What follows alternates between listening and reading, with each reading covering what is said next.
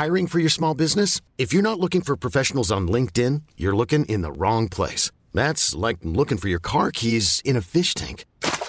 LinkedIn helps you hire professionals you can't find anywhere else, even those who aren't actively searching for a new job but might be open to the perfect role. In a given month, over 70% of LinkedIn users don't even visit other leading job sites. So start looking in the right place. With LinkedIn, you can hire professionals like a professional. Post your free job on linkedin.com slash achieve today. Por eso te digo que es un tema muy polémico y que ríete de lo que hace Amazon comparado con lo que puede venir en el futuro. Sin duda, Big Data es un término que escuchamos demasiado. Está de moda, a veces abusamos de él y muchas personas no saben bien lo que significa. Cuando dicen hago Big Data, bueno, ¿y, y qué significa hacer Big Data? Y es peligroso esta ignorancia, porque realmente el Big Data o el cómo se tratan los datos y se analizan es algo muy importante cada vez más importante en la forma en la que abordamos problemas del día a día, empezando por las empresas, por las entidades privadas, grandes o pequeñas, hasta los gobiernos.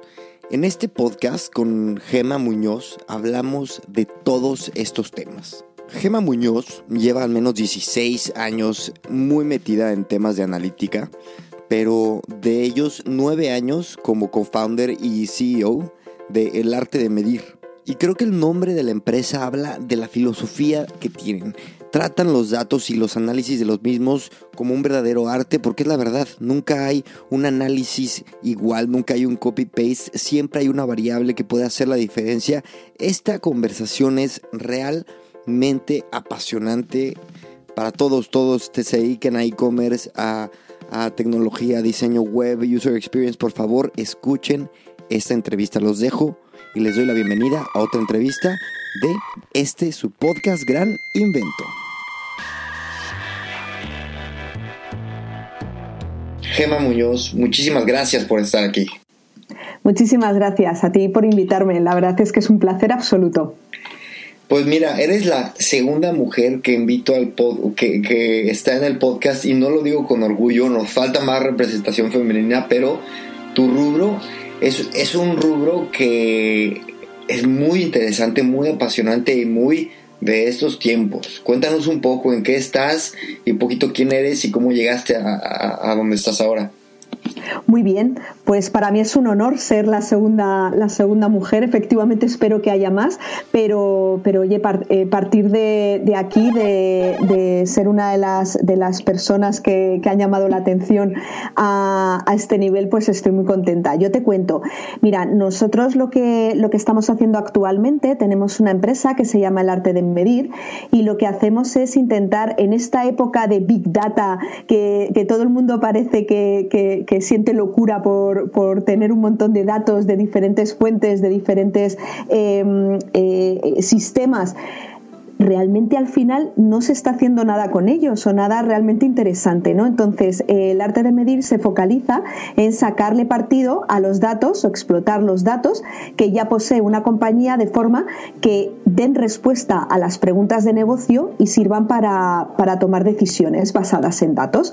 Así que nos lo estamos pasando muy bien, realmente hemos crecido muchísimo desde 2011, que, que empecé, empecé con la aventura y, y empezamos más tratando los datos digitales y ahora nos hemos embarcado en, en los datos, en cualquier tipo de datos que, que, tenga la compañía.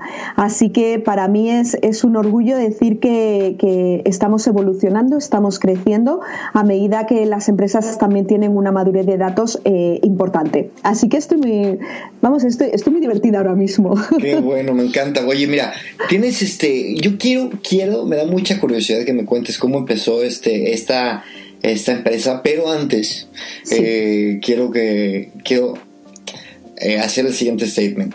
Tienes un commodity muy deseado y como dijiste muy muy de moda, ¿no? Como que siento que todo el mundo tiene el, que, que se quiere hacer pasar un poco por experto, saca el tema de Big Data y en realidad para la gente que nos dedicamos a la tecnología igual y a, y a la toma de negocios por medio de datos puede ser un poco puede ser un poco este conflictivo, frustrante, ¿no? El hecho de que este término haya tomado tanta popularidad.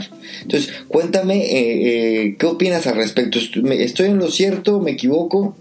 Estás totalmente en lo cierto. De hecho, has tocado un tema que a mí me apasiona porque efectivamente la gente se le llena la boca diciendo yo hago Big Data Perdona, ¿cómo que haces Big Data? Es decir, lo único que haces entonces es almacenar datos, ¿no? Almacenar datos masivamente. Realmente no, no, no supone una, eh, digamos, una ventaja para, para una empresa hacer Big Data. No, no, vamos a ver. La tecnología te permite ahora mismo guardar un montón de datos, como decía, de diferentes fuentes, diferentes orígenes y eh, mezclarlos, ¿no? Entonces, lo realmente importante no es hacer Big Data, lo realmente importante es sacarle partido a esos datos y que realmente sirvan para algo. Y, quieras que no, toda la gente que dice, eh, como bien comentas, los profesionales que que están en la, en la cresta de la ola diciendo no, porque para mí los datos son importantes y yo hago Big Data, realmente no provocan una, eh, que, las empresas hagan las cosas de diferente forma. Realmente no provocan que el negocio avance y que evolucione de la misma manera que evoluciona la tecnología en sí. Con lo cual, efectivamente, creo que existe un desconocimiento brutal y que, y que los profesionales, bueno, digo profesionales, pero me refiero a, a, toda la gente que se jacta de, de hacer algo innovador, tienen como el Big Data, lo llevan de bandera y realmente no hacen nada, nada con ello. Y, el Big Data ha perdido esa, esa esencia de, innovación, esa esencia de, realmente hacer bien las cosas para convertirse en simplemente un, como dices tú, algo que parece que todo el mundo hace y realmente nadie sabe hacerlo bien. Y, para mí es interesante también. Eh, antes de entrar ya bien a analizar todo este tema, poner como como, como base que inclusive las métricas más que pensaríamos que son las mejores métricas para medir, te voy a dar un ejemplo como las ventas mensuales, no son necesariamente un número, eh, o sea, no, no, es necesariamente lo que tienes que perseguir. Te voy a dar un ejemplo. Kodak, sabemos Kodak, ¿no? Kodak se enfocó en vender, en vender y en vender de la misma forma que venía haciéndolo hasta que era demasiado tarde. Entonces, no, me, no midió no, estaba teniendo los datos, eh, no estaba midiendo los datos que importaba y, e identificando las oportunidades o las amenazas que se acercaban al mercado y a la industria, ¿no? Entonces, a lo que me eh, eh, es, lo que me frustra tanto con el tema de los datos. Cuando, cuando en su momento los likes eran tan importantes en Facebook, ¿no? Y, la gente decía, no, necesitamos más likes. No, no, no necesitan más likes. O sea, nadie necesita likes, ¿vale? Entonces, bueno, dicho esto y como dejando muy muy claro que las métricas son engañosas y este y que, y que los números son peligrosos, por llamarle de una forma, cuéntame ahora sí, el arte de medir se llama tu empresa y me parece un nombre que de entrada ya, ya, ya, ya está diciendo por dónde va tu, tu visión en relación a los números. Exacto. Pues mira, eh, vinculándolo con, lo que acabas de comentar, con lo que estoy totalmente de acuerdo, el principal problema es que eh, la gente no, y hablo de la gente en general, pero hablo de las empresas y empresas grandes, como bien decías de Kodak en particular, la historia es que no vinculan los datos al negocio. Es decir, cuanto más datos mejor, cuantos más likes mejor, cuantos más ventas mejor.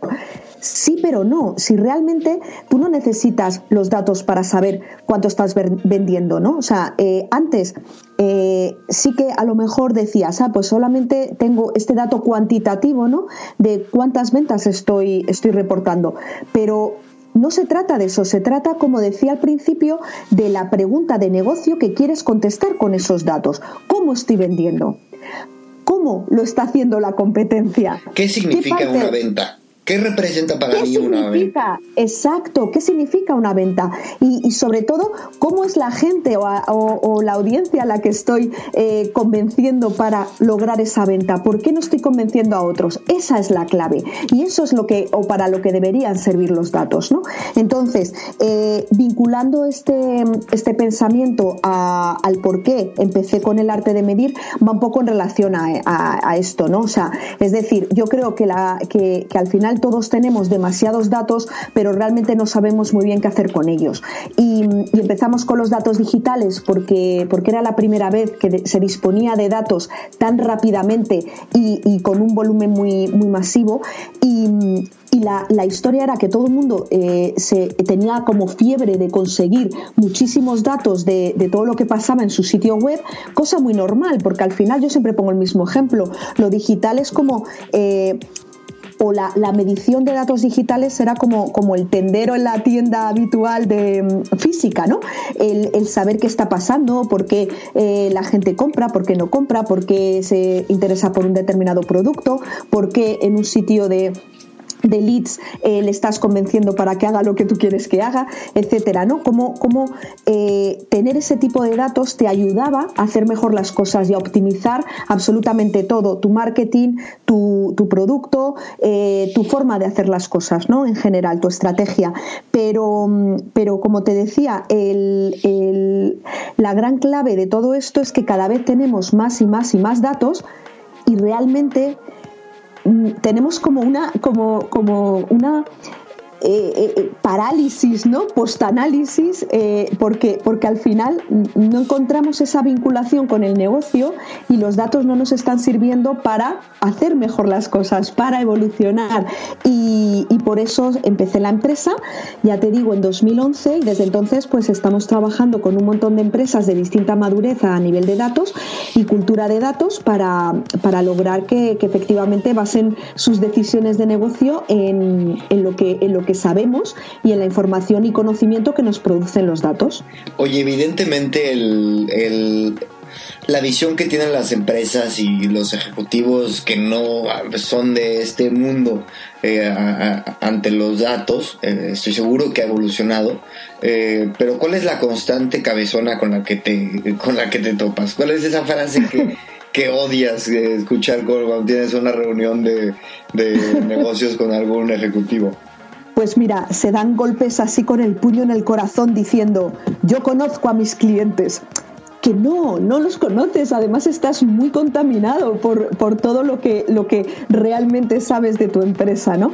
Y, para bien o para mal al final, Internet lo que ha hecho ha sido democratizar todas las empresas, ¿no? Antes solamente te llegaban, por ejemplo, anuncios de empresas que conocías y, y, y la gente sabía de ti eh, por los canales o sabían lo que tú querías que supieran y ahora no, ahora, ahora estás al alcance de, de todo el mundo, ¿no? Entonces, entonces es mucho más complicado, como dicen estos ejecutivos, el conocer a tus clientes. Al revés, los datos te van a servir para realmente saber qué está pasando y por qué puede estar pasando, ¿no?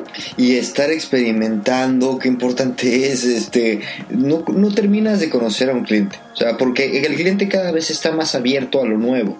Entonces, cuando tú le dices algo de una forma distinta, lo vas a seguir descubriendo, ¿no? Exacto. Y sobre todo que antes todo el mundo hacía como, como lo mismo, ¿no? Eh, por ejemplo, eh, pues tenías la misma televisión, eh, los mismos mm, anuncios, la gente veía las mismas cosas, las mismas marcas todo el tiempo. Ahora no, ahora no sabes qué funciona y qué no. Yo cuando empecé con, la empresa se llevaba muchísimo, por ejemplo, estos, estos sitios web muy, muy fuertes de, colores, con, con un montón de GIFs animados, ¿no? Y, ahora, claro, de repente llega una peli y te pone una, una minimalización de, absolutamente todos los elementos y, ya como que todo el mundo cambia. Entonces lo que funciona hoy no tiene por qué funcionar mañana, ¿no? Ya no solamente a nivel de, conocer al cliente, sino la estrategia que te está funcionando hoy no tiene por qué funcionar mañana mismo, con lo cual tienes que estar muy abierto y como bien dices, eh, experimentando sobre absolutamente todo. Google experimenta y su página es una página en blanco con una barrita de búsqueda, ¿no?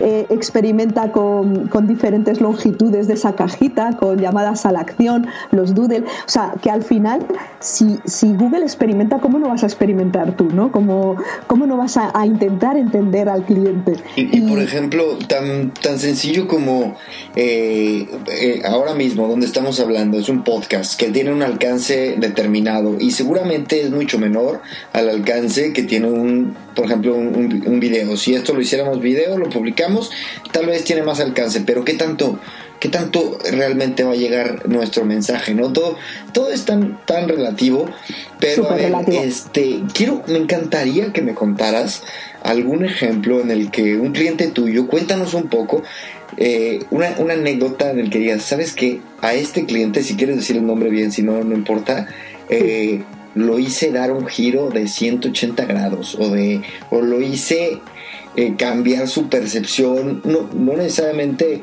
nos enfoquemos en a dónde llegó y porque estamos, es lo que no queremos hacer, hablar de números como una referencia de éxito, sino qué tanto lo hiciste abrir su panorama, cambiar la forma en que hacía las cosas.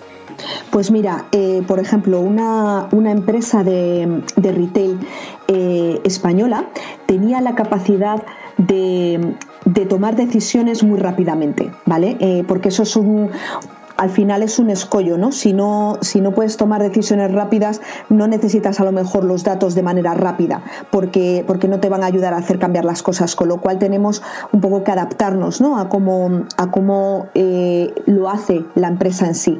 Pero, pero mira, por ejemplo, mm, esta empresa de retail lo que tenía era eh, mucha, mucha fe en lo que pensaban que podía funcionar, pero no le daban tanta, tanta importancia a lo que son los datos, porque es una empresa muy innovadora. ¿Qué es lo que pasa? Nosotros les dijimos, vamos a, demostraros que los datos te pueden ayudar en tu estrategia al, cada media hora. Y me dijeron, ¿cómo? ¿Cómo podemos hacer esto? Y lo que hicimos fue una prueba en el Black Friday, porque claro, al final Black Friday es un, un día en el que te lo juegas todo, ¿no? Lo que no, lo que no hayas vendido en el Black Friday ya como que tienes que esperar hasta la siguiente campaña que es Navidad, por ejemplo, ¿no? Entonces, eh, nosotros lo que hicimos fue unas proyecciones de las ventas que se querían conseguir, ¿vale? Eh, durante Black Friday cada media hora. Es decir, cada media hora tendríamos que alcanzar una serie de ventas de forma que pudiéramos cumplir al final del día el objetivo que teníamos marcado.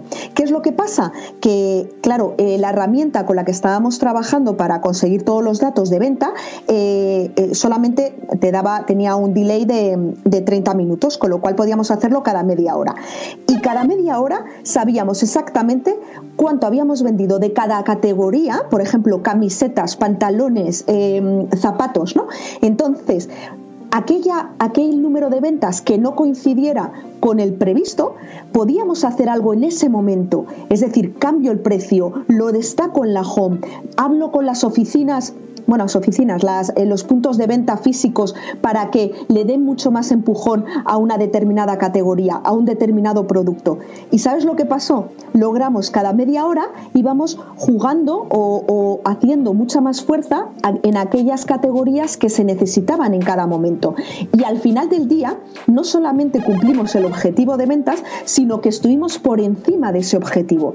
Con lo cual, fue una, pero, pero una eh, una pasada que decimos aquí porque, porque cada, cada persona que no creía que los datos fueran a ser tan importantes, vieron que, que, daba todas las instrucciones cada media hora de lo que había que hacer y funcionaba.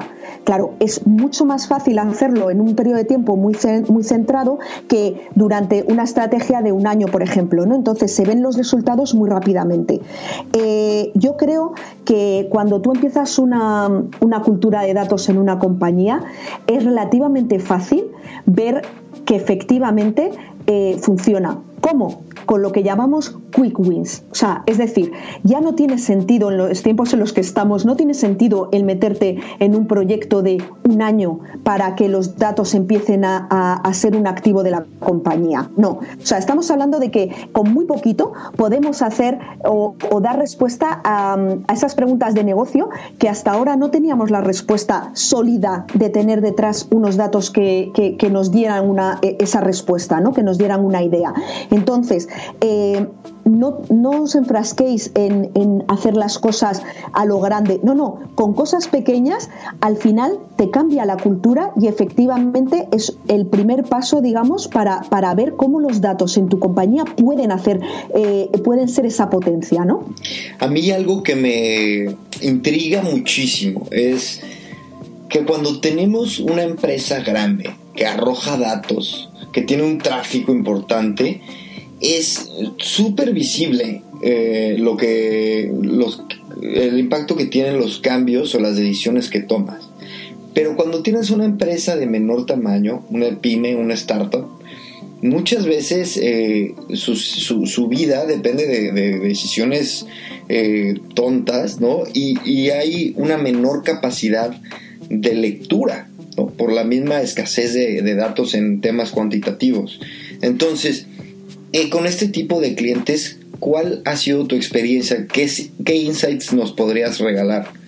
Pues mira, yo he de decirte que estoy totalmente en contra de que una empresa pequeña tenga más difícil hacer una buena cultura de datos. Te digo por qué. Mira, cuando tú vas a, Me gusta la polémica, ya lo sabes, Cristian. perfecto.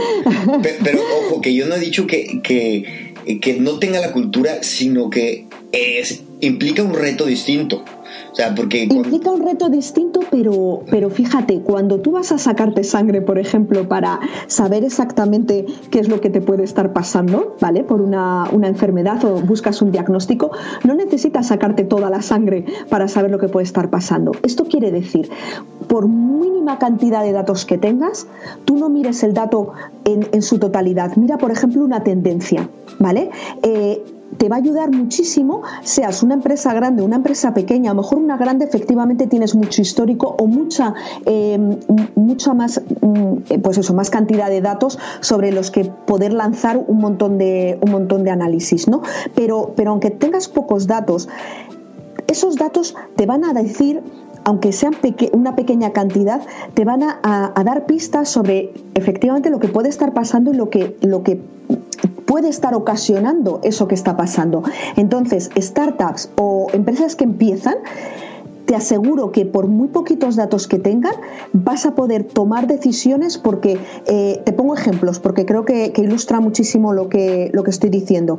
Eh, una empresa que, empieza ahora mismo ha empezado hace, hace muy poquito con, temas de, de contenidos, se puede o, lo que hicimos con ellos fue, eh, por ejemplo, un estudio de cuántas palabras eran necesarias en cada artículo para conseguir una mayor lealtad del consumidor. Es decir, no eh, una mayor longitud de un artículo, equivalía a que ese artículo fuera de más calidad, lógicamente. Pero sí enganchaba más al consumidor un artículo más pequeño o más grande, dependiendo de qué tipo de audiencia tenía ese, eh, esta, esta, nueva marca. ¿no? Eh, lo, podrás ver tú con el, con el podcast. Mm, no sé cuánta audiencia tienes, pero sabes, estoy convencida de que sabes si un podcast de 20 minutos funciona mejor que uno de una hora o funciona mejor que uno de hora y media. ¿Me explico? O sea, porque al final vas, vas aprendiendo, como bien decías antes, vas experimentando con los datos que tienes. Entonces, aunque tengas muy poquitos, como cuando vas a hacer el análisis este de sangre, puedes ir tomando o, haciendo hipótesis en la cabeza de forma que puedas ir formalizando esas hipótesis dependiendo de las decisiones que vas tomando. ¿Me explico? Totalmente. De hecho, este, claro, yo, yo hago, yo invierto en todos mis proyectos y sí tengo varios, eh, mucho tiempo a entender lo que, lo que está pasando. En el podcast, por ejemplo, la, longitud del, del, capítulo no, no, tiene ninguna, básicamente ninguna, este, no sé ninguna diferencia si el capítulo dura 40 minutos a una hora 20.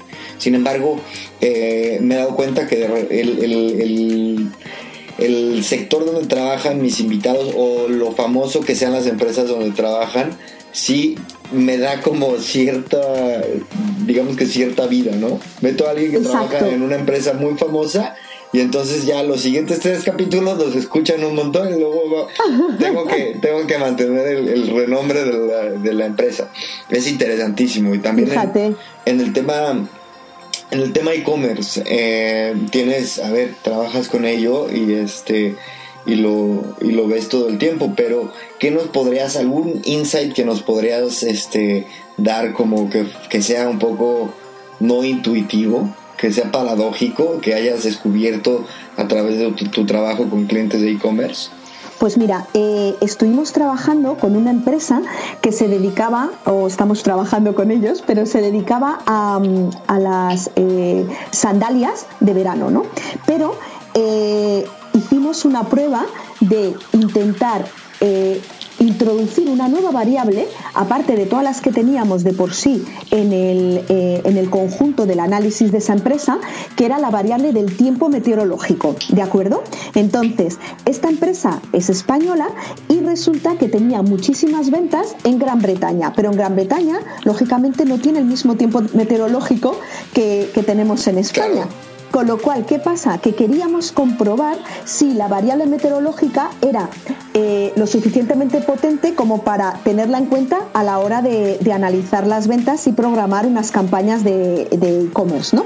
¿Qué es lo que pasó? ¿Te puedes creer que cuanto peor era el tiempo meteorológico en Gran Bretaña, más visitas había a, la web de, esta empresa y más compras había, cuanto mayor era. Claro, ¿por qué? Tú piensa ahora si vives en un sitio de, mucha lluvia y un tiempo, digamos, no, no muy, no muy eh, cálido, que cuanto más estás metido en la, en la lluvia y en tener una, una, meteorología peor, es cuando más sueñas con las vacaciones. Entonces, lo que hace la gente es preparar esas vacaciones y entonces compraba las, digamos, lo que necesitaba para las vacaciones. Con lo cual, eh, toda la parte de marketing estaba vinculada a, por ejemplo, en AdWords, en Google AdWords, solamente se hacían campañas muy mm, de, de palabras, digamos, más más genéricas cuando sabíamos que la variable meteorológica era mala. ¿Qué te parece? vamos, me lo dices antes de hacer este análisis y estaba, vamos, que, que, no me lo hubiera imaginado para nada. Pues introducir una, eh, eh, es una base de datos que está, que está a disposición de todo el mundo. Son datos, son datos que, que están, que están, están ahí, ¿no? En internet. Entonces, claro, eh, si tú los por eso te decía, no, no, no, centrarse solamente en tus datos propios, sino abrir los ojos, quitarte la máscara de solamente mis datos y mi conocimiento para, para saber qué está pasando fuera y qué puede ayudar a tomar mejores decisiones, ¿no? Y sabes que también eh, creo que el factor de distancia, o sea, cuando el factor distancia te da una visibilidad mucho mayor. Cuando estás muy cercano a un, negocio, cuando estás todos los días metido en tu negocio, por decirte algo, de tu cadena de restaurantes mexicanos, tú tienes una idea que cuando te alejas un poco, puede cambiar totalmente. Este es un ejemplo, pero totalmente, pasa todo totalmente. el tiempo. Estoy totalmente de acuerdo. Mira, eh, yo siempre pongo el mismo ejemplo. Cuando, cuando tú eres un futbolista, porque sabes que, que, no gusta mucho el fútbol, ¿no? Entonces, cuando eres un futbolista y tienes unas marcas propias, tú puedes pensar que eres el mejor del mundo. Pero ¿qué tienes que hacer? Tienes que abrir tu horizonte y ver qué pasa en otros sitios, cuáles son otros jugadores que pueden estar haciéndote sombra y ver exactamente dónde estás. Pues esto es lo mismo. Tú no puedes tomar decisiones sobre un negocio, sobre un, eh, que, está en un sector en el que hay muchos más competidores, porque entonces eh, solamente juegas con lo que sabes tuyo y, te estás perdiendo una, eh, un montón de conocimiento sobre todo ahora, porque tienes datos muy importantes que puedes sacar de la competencia em, de manera gratuita. No tienes que, pagar una, eh, vamos, una, cuota o nada por el estilo, no. O simplemente de, a lo mejor no de los competidores, pero sí del sector. Entonces, eh, te puede ayudar muchísimo a entenderlo todo, a poner un contexto de forma que puedas tomar mejores decisiones. Totalmente de acuerdo. Es un este es un jugar también al abogado del diablo, ¿no? Con tus clientes. Cuando tienen una noción, una, algo concebido como una realidad en piedra, eh, luego llegas y les mueves el piso. Eso lo haces todo el tiempo, ¿no?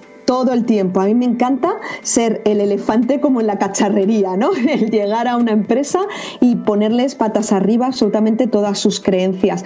Eh, pero realmente me pagan para eso. Si es que es, lo que hablábamos antes. Y, cuando tú tienes un.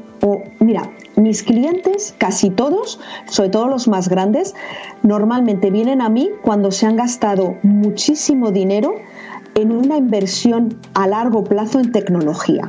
Con lo cual, el dato es un pasivo en su negocio. Les ha costado dinero, ¿vale? Entonces, ¿qué pasa? Que me llaman a mí porque lo que quieren es convertir ese pasivo en un activo. Y la única forma que tienes es de poner sobre la mesa todos los datos que son interesantes para tu negocio. De verdad, no necesitas medir absolutamente todo, igual que no necesitas sacarte toda la sangre cada vez que vas a hacer un diagnóstico, ¿no? Pero sí necesitas tener muy clara la relación que hay entre las preguntas de negocio a contestar y los datos que se tienen. Por supuesto, la calidad de los datos. El, yo estoy ahora eh, haciendo un montón de proyectos de data lakes, es decir, eh, antes cada, cada departamento dentro de una gran empresa tenía sus propios datos, de hecho, lo has comentado tú antes. Eh, ¿Qué son las ventas? Hay mucha gente que contaba, por ejemplo, ventas que y no tenía en cuenta las devoluciones, eh, mientras que otro departamento sí tiene en cuenta las devoluciones. Entonces, sus datos no, no, no, concuerdan nunca con los, que, con los que da otro departamento. Hay que poner un poco de orden en esto y tirar todos del mismo carro y tener todos los datos en un mismo sitio y bien alineados y, y que solamente tengas que preguntar a esa base de datos qué está pasando para que te devuelva un conocimiento. Entonces, eh, es, un primer paso. No se puede empezar la casa por el tejado y empezar a hacer análisis como locos. No, hay que entender bien eh, los cimientos ¿no? de, de, tu medición. Con lo cual, poniendo todo en un mismo sitio, que todo el mundo sepa exactamente de qué está hablando, una taxonomía del dato correcta, para después hacer todos los análisis sobre esos datos, toda esa explotación de datos, para convertir, como te decía, el dato de un pasivo a un activo. Porque si no, es que no es que no tienes nada, ni big data ni nada.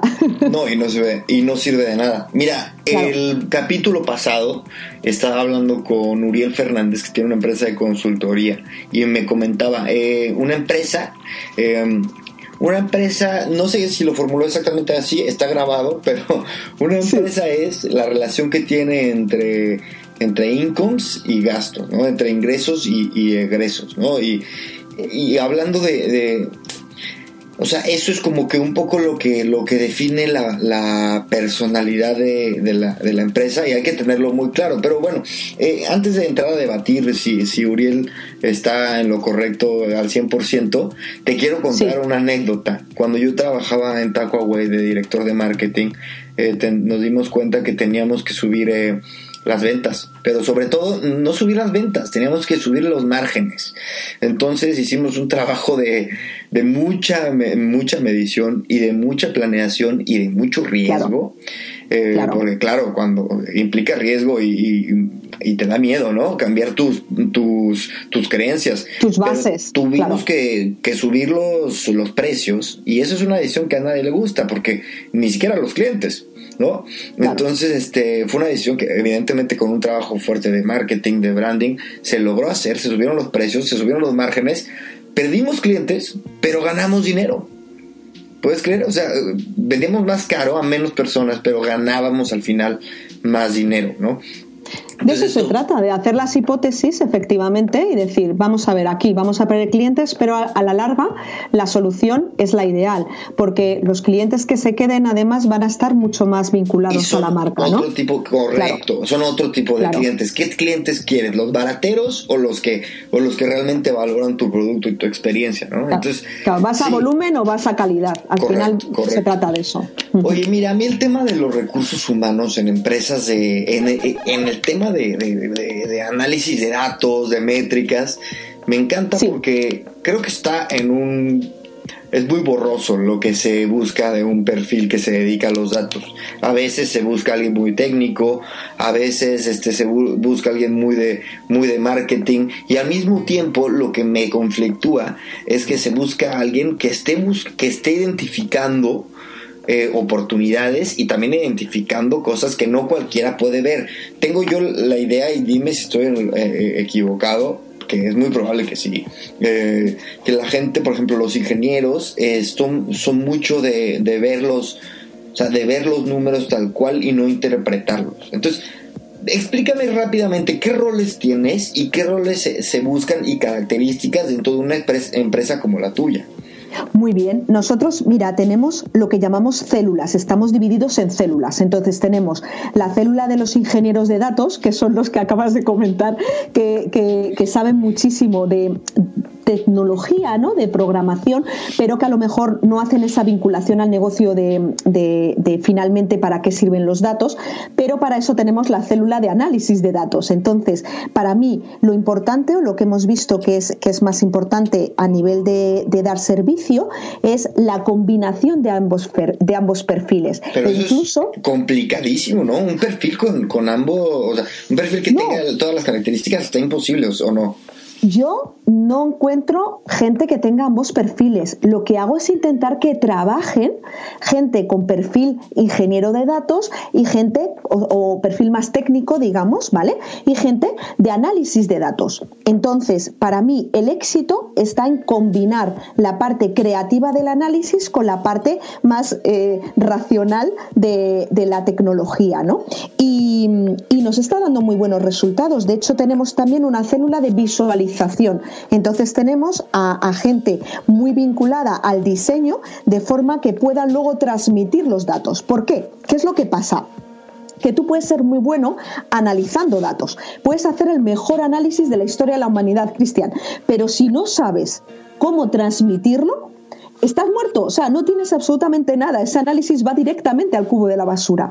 Entonces, la idea es, como te decía, las células, el vincular una persona técnica con una persona de análisis, con una persona de, eh, visualización, de forma que entre los tres perfiles tengan un proyecto que puedas eh, transmitir la importancia de los análisis realizados a los datos de máxima calidad porque teníamos al técnico. ¿Me explico?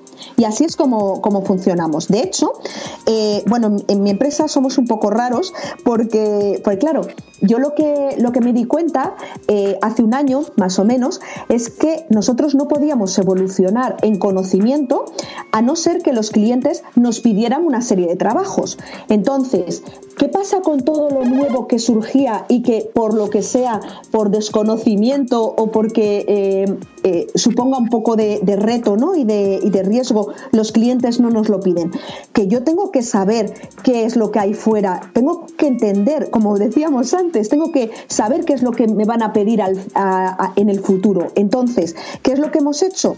Invertimos un 20% del tiempo total de cada empleado en el arte de medir, lo empleamos en I +D. Es decir, normalmente un día a la semana, un día a la semana, una jornada de 8 horas, está totalmente dedicada a aprender cosas nuevas, a evolucionar y a probar cosas. Con lo cual, ¿qué hacemos? Hacemos mesas de trabajo y en ese momento es cuando disolvemos las células y lo que hacemos es todos los eh, ingenieros de datos trabajan juntos en un proyecto que no, es de clientes, sino que es un proyecto nuestro. Por ejemplo, pues ahora estamos con un tema de Alexa, ¿no? De cómo hacer que Alexa lea unos determinados datos y te los dé. Es decir, una especie de dashboard hablado, ¿vale?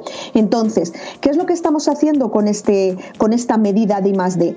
Haciendo que la gente venga muchísimo más eh, dispuesta y motivada a trabajar en el día a día porque sabe que una vez a la semana pueden eh, experimentar, hacer cosas, cosas nuevas y sobre todo llevar todo su conocimiento a otra dimensión, haciendo cosas totalmente distintas y que actualmente no está haciendo nadie. ¿no? Entonces, eh, a nivel de visualización, lo mismo, creamos visualizaciones que a priori a lo mejor no tienen ningún sentido porque van más allá de las expectativas de clientes, pero que sí nos valen para decir, ostras, es que el futuro va por aquí. ¿Me explico? Con lo cual, es la única forma de estar preparado para una, uno, el futuro y después motivar a los empleados del arte de medir para eh, que sigan creciendo y evolucionando, porque al final mm, el que trabaja en este sector es tan emocionante, o sea, si es que tienes que tener un alma de estas de, de, querer crecer y querer hacer cosas nuevas porque cada día es totalmente diferente. Lo que hacemos ahora no tiene nada que ver con lo que hacíamos en 2011 cuando medíamos, con lo cual es que, es que es fascinante. Yo es que estoy muy apasionada por este tema, como puedes comprobar. Yo también, yo también, te, lo juro que yo también. Y, y, por lo mismo me parece intrigante el tema de la posición, ¿no? De los, de los, de los eh, trabajadores, porque yo llevo 12 años en, en el mundo digital. Sí. Y, y, y, veo que este una de las posiciones más cotizadas, por llamarle de una, no, sí, más cotizadas en el mercado, es el data analyst. Pero siempre volvemos como si fuera una métrica eso, digo, ¿y eso qué demonios significa? Ser un data analyst, ¿qué? Y luego veo las, las requisiciones técnicas que necesitas y luego veo la experiencia que necesitas y yo veo un punto, llego, veo perfiles que son imposibles. O sea, si me lo presentas, te lo juro, o sea, que me aviento, o sea, me aviento del balcón. Yo creo que la, el común denominador en, en, todas las posiciones que tienen que ver con eh, análisis de datos y, y, y sí, con tecnología, desarrollo de tecnología, tiene que ser la curiosidad. Total, Totalmente de acuerdo. La curiosidad y la pasión, o sea, porque al final es de lo que se trata. Por mucho que tú seas un matemático buenísimo y sepas muchísimo de, análisis de datos como tales, o sea, de, mm, eh, poner todas las matemáticas a disposición de los análisis, si no tienes esa, esa pasión, esa curiosidad por entender para qué sirven, es que al final no, no sirve de nada. Yo tengo suerte también de decir porque, o sea, hablo de suerte porque no estaba premeditado, ¿no? Pero yo en 2011, al igual que empecé el arte de medir, eh, soy socia de una empresa que se llama K-School y, lo que hacemos allí es, eh, claro, nosotros necesitábamos gente que supiera hacer análisis de datos y no había en España nadie que supiera hacer eh, análisis de datos como tal. Entonces, datos digitales hablo. Entonces, ¿qué hicimos? Pues crear una, un máster en, analítica digital en, esta escuela. Y, y entonces, todos los años yo tengo a, pues ¿cuánta gente tenemos? Eh, a lo mejor salen 100, 150 personas de, de todas las partes de España, especialistas en, en, análisis de datos digitales. Y sabes la mejor parte, que la gente, tanto del arte de medir como, como grandes empresas en España, son profesores de este máster, con lo cual cuando salen de, de, estudiar, sabemos perfectamente qué es lo que saben, cómo lo saben y sobre todo mm, han hecho un trabajo eh, fin de máster individual en el que representan lo que saben, con lo cual me es muy fácil encontrar perfiles que, saben perfectamente lo que buscamos y cómo realizar un trabajo, porque les hemos preparado nosotros. Así que yo en eso tengo suerte porque, porque ya te digo que es nuestra, yo creo que el 90% de la gente del arte de medir ha salido de ese máster. Wow, wow. sí. que, la verdad, qué ventaja competitiva ahí más, más relevante. Oye, en temas de experiencia de usuario, ya cada vez el, User Experience Designer eh, empieza a tener, tener que tener eh, conocimientos de, de, datos. Claro. Estamos de acuerdo, ¿no? Totalmente de acuerdo, porque al final yo he trabajado, el diseño perdón, perdón, he trabajado en consultoras este, importantes donde los diseñadores eh, vienen del, los user experience designers vienen del, del, de la formación de diseñador como tal y es que ya no puede, ya no puede ser contemplado así o, o no. Totalmente. De hecho, claro, el diseño al final eh, eh, es muy relativo. Es decir, hay gente que, le gusta un diseño determinado, hay otra gente que le gusta otro y, son opiniones, ¿no? No es criterio, es opinión. Entonces, eh, para mí, los diseñadores con los que yo hablo, tanto en, en, mis clientes como los diseñadores que tengo, que tengo yo en el arte de medir, están encantados con los datos porque al final tienen algo tangible sobre lo que basar si un diseño es eh, bueno o adecuado o no. Ya no es una opinión, es un criterio, es algo que te está diciendo que efectivamente algo funciona. Eh, yo a mí me ha pasado alguna vez de decir, ay madre, ¿cómo van a hacer este diseño? ¿Cómo van a hacer este rediseño de esta página digital cuando, cuando realmente, eh, imagínate todo en rosa, por ejemplo, ¿no? Por llevarte a un, a un ejemplo muy, muy, muy fuerte, ¿no? Eh, y funciona. Y lo ponen en producción y funciona. ¿Por qué? No sabemos por qué. Es decir, la historia es que el ser humano es muy raro. Entonces, lo que tú piensas, ah, no, no, pues esto no va a funcionar, de repente te lo ponen delante y funciona. Y entonces, claro, ya no tienes, eh, ya no es una opinión de, ay, pues a mí esto no me gusta, quítalo. No, no ¿Cómo lo voy a quitar si es que está funcionando? Ya tienes algo detrás que te está diciendo que la decisión es correcta, ¿no? Entonces, los diseñadores que, utilizan los datos, eh, vamos, más que nada los, con los que hablo yo, están contentísimos de tener algo que el director general de la empresa la que están, eh, con la que están trabajando no les puede decir absolutamente nada. No les puede decir, ay, esto no me gusta, cámbialo. No, no, señor, que, que está, está funcionando. Completamente. Esa frustración es constante para los diseñadores y pobres porque los entiendo. Yo muchas veces me entregan cosas que les gustan y sé que, bueno, ya no trabajo en esa, en, en esa estructura, pero me entregaban cosas que sé que el cliente iba a rechazar y de todos modos decía, dámelo porque mejor que el cliente te oriente, ¿no? A que yo te, a que yo te oriente porque yo simplemente digo, no me gusta, mejor que no le guste al, al, este, cliente. al cliente. Pero claro, cuando lo sustentas con un dato, es este. Es, la fuerza, es la potencia que tienen los datos al final. Oye, y una pregunta. Entonces, medir, ¿medir es un arte? Total, total y absolutamente. Mira, por tristeza para mí, Nunca, jamás, desde 2011 hasta hoy, hasta la fecha de hoy, he podido hacer el mismo análisis para dos empresas diferentes. Abril 2020, para que quede. Nunca, para, en abril 2020, nunca, nunca, estamos hablando de nueve años, nunca. ¿Por qué? Porque al final cada empresa es un mundo, cada, incluso dentro de una empresa, cada departamento es un mundo, con lo cual ni puedo hacer el mismo análisis, ni puedo hacer el mismo dashboard eh, o cuadro de mandos para, para, para contar una historia. No puedo, porque... Eh, no se puede, eh, eh, es, un, es un arte, o sea, es decir, tienes que entender realmente las tripas de un negocio para poder ayudar a, tomar esas decisiones que necesita cada stakeholder, ¿no? Cada, cada persona que va a tomar la decisión en, marketing, en producto, en diseño, en, todo lo que tiene que ver con, la empresa. Entonces, eh, a día de hoy, yo no he sido capaz, ya te digo, sí que he utilizado, por ejemplo, modelos em, eh, parecidos para sacar un determinado, claro, para sacar un determinado dato, pero, pero al final todo tiene que ser muy personalizado porque es que cada empresa es un mundo, con lo cual mm, me alegra porque no me aburre, pero también por otro lado, el tener una empresa en la que todo es arte, eh, pues cuesta más. Digamos que paradójicamente no existe un método establecido, ni mucho menos. No no, tienes que empezar, ya todo el mundo empieza por el mismo sitio, por el mismo lugar, a ver las,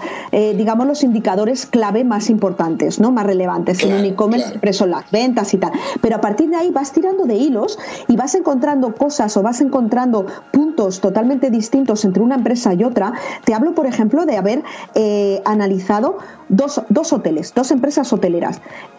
En principio, tú dirías, ah, pues les hacemos el mismo, el mismo análisis, les hacemos los mismos cuadros de mando, les damos el mismo eh, producto final.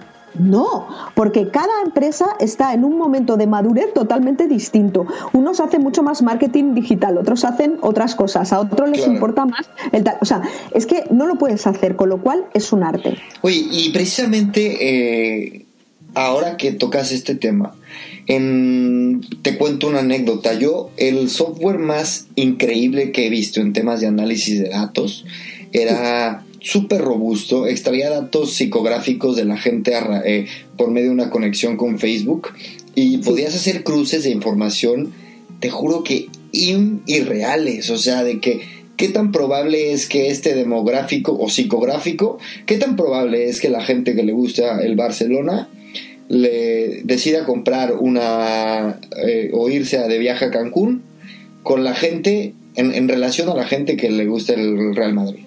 Y entonces te daba el porcentaje de tal. ¿Qué pasa? Pasaron un par de años y como esto, eh, este software no, no vendió lo suficiente, no se puso actualizar, no se pudo actualizar y se convirtió en obsoleto y eventualmente tuvieron que cambiar su modelo de negocio porque era una startup en el tema que a mí me da una pena hasta la fecha, me acuerdo de ellos y digo, oh, si tuviera esto. Pero eh, en tema de software, ¿qué sucede? O sea, tienes una, una limitante también, va tan rápido y necesitas tantas variables en tu, a tu disposición que tienes, me imagino que un reto importante. Claro, nosotros lo que hacemos es utilizar herramientas para el análisis, no donde hacemos realmente o, donde tiene lugar el análisis como tal, sino, por ejemplo, eh, herramientas que de forma sólida, como bien decías, tome los datos necesarios y realice sobre ellos todas las eh, o los cruces necesarios. Entonces, nosotros utilizamos mucho eh, Python, por ejemplo, para, realizar estos cálculos. Los hacemos también en R, dependiendo del tipo de, de análisis. Y mm, como mucho tenemos eh, herramientas muy yo creo que están más, más relacionadas con el mundo digital, que, podemos hacer los cálculos directamente allí, el, eh, todas las eh, los cruces de variables, como puede ser un Adobe Analytics, ¿no? o un Google Analytics, y, últimamente mucho más en BigQuery. Es decir, Google lo que ha hecho ha sido dejar los datos en bruto, de forma que ya no tengamos que utilizar una herramienta como puede ser Google Analytics para, hacer estos cruces, sino que podamos ir directamente eh, a los datos en bruto. ¿no? Y, mm, y, con medio de lenguajes tipo BigQuery podemos realizar los análisis necesarios. Con lo cual, ¿qué hacemos? Pues directamente eh, construimos esos modelos, como te decía antes, que sí que podemos a lo mejor utilizar como base para, para todos los análisis que realizamos, para eh, al final sacar un, un, resultado adaptado a cada negocio. Claro, entonces el, el, análisis no lo hace el software, lo hace el humano en relación a las herramientas de las cuales se, se apoya. No mencionaste Tableau, me, me, llamó la atención. Tableau no, no es... Tableau es... Tableau es más una herramienta de visualización en la cual puedes hacer análisis, pero esos análisis están previamente establecidos, digamos. O sea, un, una persona establece los análisis que el cliente final va a poder ver a través de Tableau y va a poder eh, ir, ir mucho más en detalle eh, por cada variable o por cada pregunta de negocio. Claro, que esto ya llega en otro momento del análisis, ya sea posterior a que hay un, hay un entendimiento general o a menos de que no hagas bien ese trabajo, eh, lo haces antes, claro. ¿no? Exacto. La historia es, eh, bueno, está Tableau, está también ClickView, hay un montón de herramientas, digamos, que empezaron a ser de visualización y ahora les han eh, o, las están utilizando más también para poder hacer ese análisis de forma visual. Un tema que, que no hemos tocado y quiero saber un poco la metodología. Cuando tienes una, una, una, aplicación, sabemos que las aplicaciones en tema de programación son menos flexibles, ¿no? Tienes que hacer una release tal. ¿Cómo haces pruebas A-B? ¿Cómo sacas insights? ¿Cómo llegas a ese nivel de agilidad hmm. para en, en desarrollos iOS Android? Nosotros lo que hacemos es utilizar muchísimo eh, los datos en Firebase, ¿vale? O sea, lo que hacemos es guardar todos los datos de la, de la aplicación, de las interacciones, sobre todo de, de, esa aplicación en Firebase, y por medio de BigQuery podemos acceder a, a dichos datos y, y, hacer los análisis. De esos análisis salen las hipótesis. Como me has pedido metodología, yo te cuento cada pasito. Sí, sí. Espero que aporte. Pero sí te, eh, sí te reduce flexibilidad. Te reduce flexibilidad porque, bueno, pues la propia app es totalmente distinto a poder hacer un, diseño en una, en una web, efectivamente. Entonces, tú, por ejemplo, si alguien que nos escucha tiene una startup, le dirías, ¿tú le recomendarías eh, comenzar con una aplicación en un entorno WebView o, o no es para ambas. Yo haría ambas, porque además la gente que utiliza la web puede ser que nunca utilice la app y al revés. ¿Cuánta gente que tú conoces eh, son de, de, utilizar eh, apps, o sea, de bajarte lo que es la app y hacer eh, todo, mm, todo lo que quieras hacer sobre, sobre esa app, o tener una web adaptada, ¿no? Pero, pero yo creo que al final se trata más de ir a lo que a lo que de verdad importa. Es decir, si tú miras los datos, puede ser que tengas un problema en, o bien, eh, bueno, no suele ser tanto captación ¿no? de, clientes, como una vez están, ¿por qué no hacen o no hacen clic donde yo quiero que hagan clic? Y no tienes a lo mejor que eh, lanzar todo un testing sobre todo, absolutamente todo lo que ocurre en la app, sino centrarte en algo que sabes que no está haciendo lo que debería hacer. ¿Me explico? Entonces, eh, yo sí que yo sí que hago pruebas los lanzamientos, vamos, normalmente lo que, lo que yo suelo ver de media es que tardan una semana en realizar los cambios y aplicarlos, ¿no? Y, y dentro de esa semana sí que reúnen los datos necesarios como para saber si tu hipótesis es válida o no. Vale, vale. No sé si esto ayuda. Sí, totalmente, ¿no? A mí, a mí me, te lo pregunto porque yo quiero saber, ¿eh? Claro. Eh, me, me, salió gratis, ya los que nos escuchan. Hombre, o, por favor. O, o, otra preguntita, mira, ya entrando al mundo que vivimos todos, sabemos que sabemos que hay empresas que tienen una capacidad de análisis de datos y una orientación a analizar los datos eh, mucho mayor a otras. Un ejemplo famoso es Netflix. Netflix tiene una cultura de análisis de datos eh, increíble.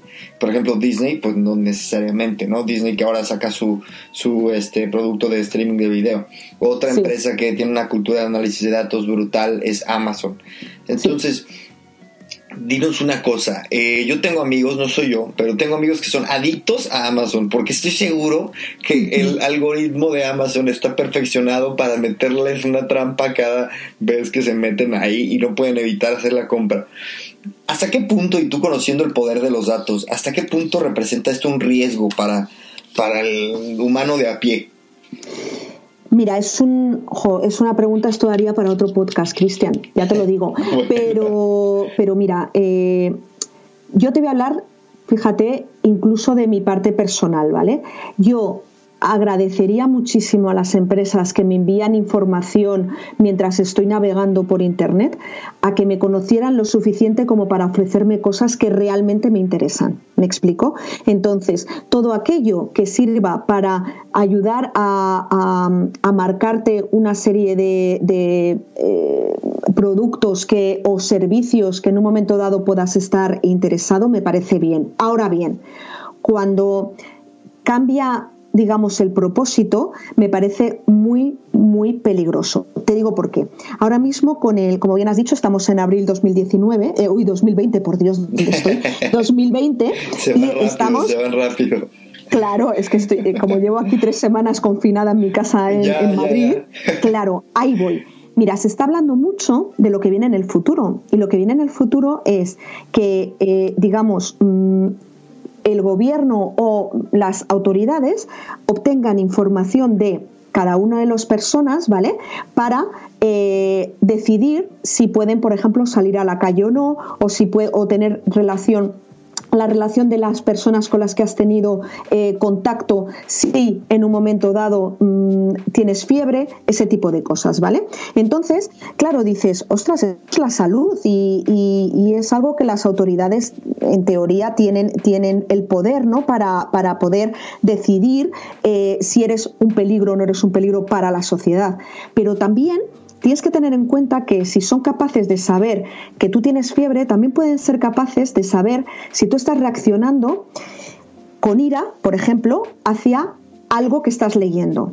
Y ese algo que estás leyendo puede ser política. Vamos, Cambridge Analytics se queda en nada, comparación, nada comparado con lo que puede pasar. No sé si me explico. Totalmente. No, es un tema, eh, indudablemente es un tema polémico y es un tema Muy también polémico. filosófico hasta punto y hasta cierto punto moral. Entonces, Claro. el- el- la información es poder, lo sabemos. Total. Y este, cuando llega un pu- llegamos a un punto en el que tenemos tanta información, eh, que tenemos en nuestras manos, vamos, cosas tan importantes como, como saber el, el- la forma de pensar de una persona o cómo poder manipularla o, menos maquiavélica, pero eh, sacar, hacer, generar negocio o hacer ventas a raíz de esa información que tenemos, es un tema en donde el, el, eh, creo que una autoridad moral, que es complicado definir quién es, eh, tiene que tomar cartas en el asunto y eso es, un, es una línea tan delgada, ¿no? Por eso te digo que es un tema muy polémico y que ríete de lo que hace Amazon comparado con lo que puede venir en el futuro. Que seamos muy conscientes. Ahora, eh, esto es lo de siempre, o sea, en manos de quien no debe, pues eh, es muy peligroso.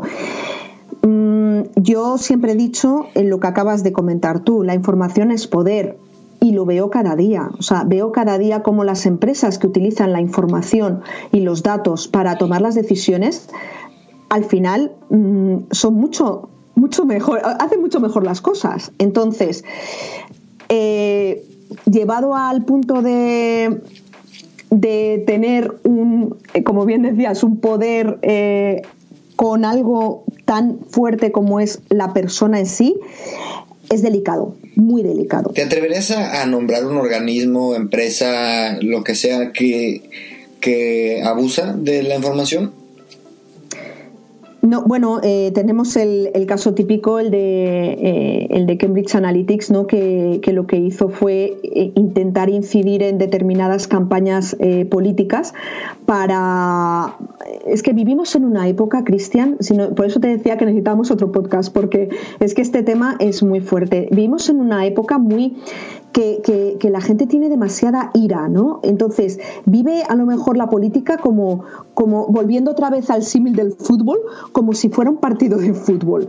Y, creo que eso es un error, porque al final eh, es mucho más fácil incidir y alentar un odio que alentar una buena acción. Entonces, eh, todo lo que es tomar decisiones por incitar a, una serie de noticias, falsas o no, no falsas, o, enunciadas de una determinada forma, a mí me parece inmoral y me parece además que, tiene muchísimo peligro por detrás, porque se empieza por ahí y quién sabe dónde podemos acabar. Y es cuando tan, eh, o sea, es tan peligroso delegarle la moralidad o inmoralidad de, de, una acción a una empresa privada como puede ser Facebook o Twitter, que por cierto Twitter ya prohibió los anuncios de campañas políticas. Facebook ha preferido esperar a que pase al menos esta, esta elección en Estados Unidos. Y bueno, son decisiones que sabemos que tienen este intereses económicos, pero mira, yo te propongo que sí tengamos otro capítulo hablando exclusivamente de este tema, pero te propongo que lo hagamos con al menos uno o dos invitados más que tengan. Me parece fantástico. Que nos aporten y hagamos al mismo tiempo un, una especie de debate online. Este, porque aparte es una idea que ya estoy cocinando, el ya estoy a punto de implementar ¿eh? el tema de, de, los foros aquí, hablando de un tema en, en especial, y me parece que este tema nos da muchísimo y aparte tú, bueno, pues el perfil eh, perfecto para hablar de este tema que es realmente apasionante. Y Gema, dime, cuéntame que, que estamos en un momento de incertidumbre, pero cuéntame qué sigue para ti, para ustedes, cuáles son los, cómo, cómo tienes visualizado el, el futuro, aunque es una pregunta, insisto, un poco complicada en estos momentos. No te preocupes, mira, lo que nosotros hemos observado es que eh, cada vez las empresas ya no hay que hacer esta labor de mm, evangelización de, los datos son, eh, son realmente importantes y, te da mucha potencia para poder hacer mejor las cosas. Ahora eh, lo que nos encontramos es una sobreexposición a los datos, es decir, y hablo de datos como te hablo de noticias, como te hablo de cualquier otra, otra cosa, ¿no? entonces, aquí lo importante es determinar lo que es importante de lo que no. Es decir, por ponerte un ejemplo, el, no sé si es el, 80% de la Tierra está cubierta de agua y únicamente el 20% es potable. Esto es lo mismo, los datos es lo mismo. Es decir, tenemos tal cantidad ingente de datos que al final no nos damos cuenta de que lo que realmente importa es un 20% de esos datos. Es como el pareto ¿no? de, de la información. Entonces, Qué buena analogía. Es que es así, o sea, la importancia real de los datos la tenemos que decidir ahora y es el momento. Igual de los datos que de entender con qué información te vas a quedar para tomar tus decisiones y, forjarte tu, tu, propia opinión, etcétera. Entonces, nosotros estamos ahora mismo en esa tesitura, el ayudar a las empresas a poder decidir qué datos son los importantes y qué tipo de análisis van a ayudar para el futuro. Y, bueno, eh, nos apoyamos en la, última tecnología, esperemos que la tecnología siga avanzando, que supuestamente lo hará, para, para poder eh, ser todavía mucho más eh, precisos en el futuro a la hora de poder determinar lo que es importante de lo que no. Bueno, Gemma, estoy gratamente sorprendido de esta entrevista, creo que ha estado espectacular es mi, humilde punto de vista. ¿Pero ya se ha acabado? No lo puedo creer. Sí, sí, ya. ¿En serio? Ya llegamos a una hora, podemos seguir, pero tengo al baño. No puede ser, una hora, madre mía. Qué rápido. Es este, lo, lo, yo creo que igual lo podemos este, dejar aquí y dejar a la gente con las ganas de que tengamos la, la, la siguiente entrevista. Yo, este, por suerte tengo, tengo la audiencia que tengo es súper fiel. Tengo unos porcentajes de de open rates en, la newsletter, esos son datos, datos. Eh, Mucho Increíbles, eh, que yo creo que ni el, o sea, datos que no se ven desde el 2004 o cosas así. Qué bien, este, enhorabuena. Sí, no, estoy, estoy contento y el punto es seguir teniendo eh, escuchas que tengan el mismo nivel de, cercanía, ¿no? Por eso es que estas pláticas no pueden llegar a, a ser este demasiado no podemos ser muy pesados. No, pero no son redundantes. O sea, aquí podemos hablar de, de, esos temas y, está perfecto. La gente nos, la gente entiende y nos escucha porque tienen el mismo perfil que nosotros. Somos nerds que nos encanta la tecnología, pero también los Aquí lo llamamos frikis. Frikis, frikis, sí, frikis, sí. Se me olvida, se me olvida el término. Pero, Gema, pues muchísimas gracias. Muchísimas de nada, ha sido de verdad un placer y un honor formar parte de, este podcast. Así que ya sabéis dónde, dónde me tienes y, y, cualquier cosa me dices. Genial. Pues muchas gracias a todos por escucharnos. Gracias, Gemma. Chao. Gracias. Un abrazo.